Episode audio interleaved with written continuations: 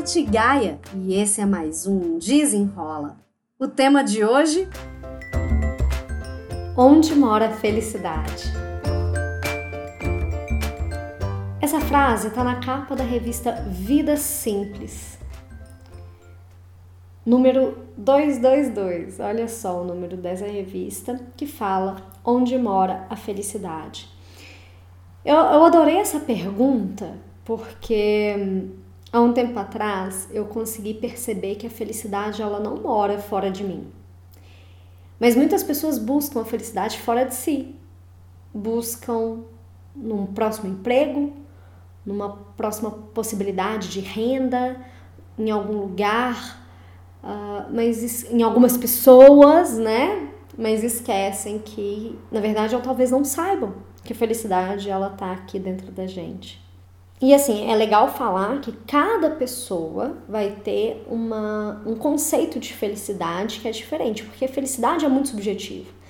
Inclusive, toda vez, toda vez mesmo que alguém, durante o processo do Dona do Tempo, me fala que ao realizar um objetivo X, vai se sentir mais feliz, eu sempre retruco e pergunto: o que, que é felicidade para você?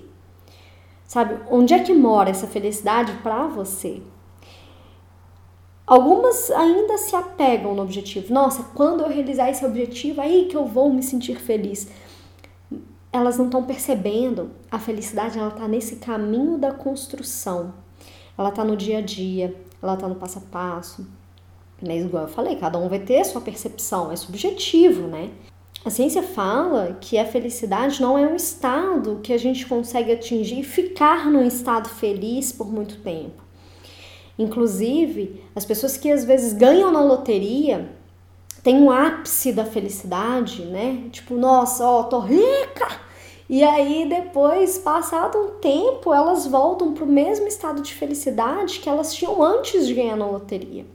Da mesma forma, pessoas que passam por algum tipo de desastre têm uma queda na felicidade delas, assim, vai lá num vale muito profundo de infelicidade, mas passado um tempo elas também conseguem balizar isso e voltar para o estado neutro, assim, não neutro, né, mas o estado inicial de felicidade. A gente pode ter picos e vales, né, de felicidade e infelicidade, mas a nossa tendência é voltar sempre para o mesmo patamar. Esse patamar que é, a gente precisa tomar ciência do que, que faz a gente ativar ele, sabe? Existem também os micromomentos de felicidade.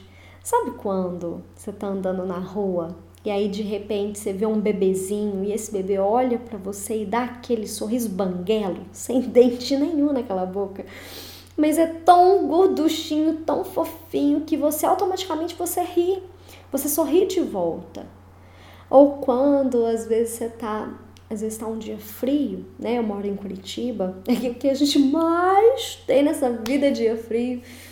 Mas quando eu vejo que ali na minha varanda tá pegando um solzinho, que eu vou ali, eu esquento um pouquinho o meu pé, me esquento um pouquinho, eu me, eu me sinto feliz ali. Eu me sinto feliz quando eu abro um livro para começar a ler. Eu me sinto feliz na hora que eu vou deitar e dormir e eu sinto o peso da coberta me esquentando. Existem esses momentos que são micromomentos de felicidade e que eles estão na nosso, no nosso olhar. Vocês conseguem perceber que esses exemplos que eu fui dando dos micromomentos foi do meu olhar para a situação? A gente precisa aguçar esse olhar. A gente precisa se permitir enxergar a felicidade nesses pequenos momentos. E quando a gente faz isso, a gente entra no estado de mindfulness, que é a atenção plena no momento presente a gente sai daquele daquele clima, daquele, daquele sentimento de estresse, a gente diminui até o cortisol, porque quando a gente está no momento presente, a gente consegue ministrar melhor os nossos sentimentos. Estando presente, me sentindo feliz ali naquele momento, eu começo a liberar a dopamina, ao invés do cortisol, que é o hormônio do estresse. Então, quando você parar para pensar onde mora a sua felicidade, eu te convido a olhar para dentro de você. Onde é que a sua felicidade mora dentro de você? Nath, mas a minha vida tá um caos, meu trabalho tá uma bela de uma né? tá, tá uma benção do Senhor, eu não consigo sair dessa fossa que eu tô, eu tô perdida. Gente, eu já estive nesse lugar há alguns anos atrás, né? Vou colocar aí uns quatro anos atrás. E o que que me ajudou a sair desse lugar onde eu não enxergava nem por onde é que eu saía? Eu me sentia tão afogando nessa situação de incerteza, de infelicidade, de estresse, uh, sabe, de falta de paciência, que tudo tava uma bela de uma porcaria. O que me ajudou foi parar, parar para começar a agradecer aquilo que eu já tinha conquistado até então, porque eu tinha esquecido, a gente vai esquecendo. Se a gente entra só nessa nesse ciclo vicioso de ficar remoendo as coisas ruins, reclamando, reclamar é pedir de novo, você só tá reforçando aquilo. Você não se permite se abrir para algo melhor. E aí eu comecei a fazer o meu diário da gratidão. Eu precisava colocar no papel e fazer daquilo um compromisso para que eu conseguisse enxergar as coisas boas da minha vida que eu não estava conseguindo enxergar. Esse é, é, esse convite que eu faço é para quem ainda está bem, bem, bem se sentindo na fossa, não está sabendo para onde é que você começa. Comece agradecendo porque aí você vai se relembrar das suas conquistas passadas, vai se, vai se relembrar de momentos bons passados e vai começar a ser feliz por eles, porque só de você recordar bons momentos, você consegue trazer esse sentimento aqui para o presente. Essa dica do, da gratidão, do trabalhar a gratidão, ou se você acha já super batida a palavra gratidão, comece a escrever uma lista de conquistas, pequenas conquistas, coisas que você é, coisas que te movem, que te fazem feliz.